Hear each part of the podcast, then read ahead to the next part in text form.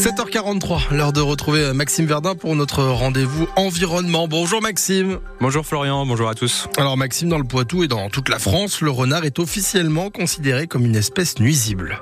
Et oui, au même titre que d'autres mammifères comme la belette, la fouine ou le martre par exemple, ces animaux sont désormais officiellement considérés comme des espèces susceptibles d'occasionner des dégâts avec le corbeau freux, la pie bavarde, le jet des chênes et les tourneaux sansonnés. Pour ne parler que du renard, on lui reproche ses prédations sur les espèces sauvages et domestiques et on lui reproche de véhiculer des maladies. Alors, côté maladie, la rage du renard a officiellement été éliminée en 2001 et la maladie du renard, une infection causée par l'ingestion de matières fécales du renard qui parfois contiennent un certain parasite, touche entre 30 et 50 personnes par an et assez loin de chez nous. L'essentiel des cas a été recensé en Bourgogne-Franche-Comté et en Auvergne-Rhône-Alpes.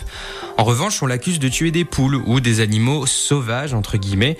En fait, c'est surtout ceux élevés pour la chasse, par exemple des oiseaux complètement inadaptés à la vie sauvage. Bref, pour résumer, il embête les personnes qui clôturent mal leur poulailler et fait concurrence aux chasseurs dans la prédation d'animaux abrutis de naissance. Et donc, les renards font partie des espèces qui, avec cette liste, pourront, selon les départements, être détruites. Exactement ce à quoi s'oppose la communauté scientifique et de nombreuses organisations de protection de l'environnement. On parle ici de personnes qui s'intéressent aux écosystèmes, aux impacts réels des espèces et pas de riverains embêtés par des fientes d'oiseaux sur la carrosserie parce que oui, c'est aussi un motif de classement en espèces nuisibles.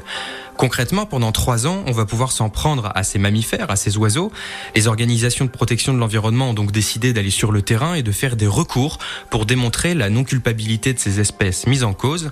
Ces recours ont déjà permis au putois d'être retiré de la liste, mais ce n'est pas le cas du renard. Aujourd'hui, on en compte entre 500 000 et 1 million tués chaque année en France. En face, les scientifiques plaident pour une prise en compte de l'équilibre des écosystèmes, pas simplement quelques nuisances, parfois attribuées injustement à telle ou telle espèce, et qui oublient souvent leur rôle, leur utilité. Il faut savoir que pour le renard, un individu peut consommer jusqu'à 10 000 campagnols par an, et donc rendre service à pas mal d'agriculteurs. C'est aussi une espèce qui maîtrise les populations de rongeurs, qui sont des réservoirs de la maladie de Lyme. Bref, vu la complexité des systèmes écologiques, il serait peut-être plus judicieux de s'appuyer sur les connaissances de et ceux qui les étudient et d'enfin sortir de cette logique de classement binaire entre d'un côté les espèces nuisibles et de l'autre celles qu'on veut bien tolérer. Un éclairage important qui permet de mieux comprendre la chose. Merci Maxime et à lundi ou à tout moment bien sûr en réécoute sur francebleu.fr.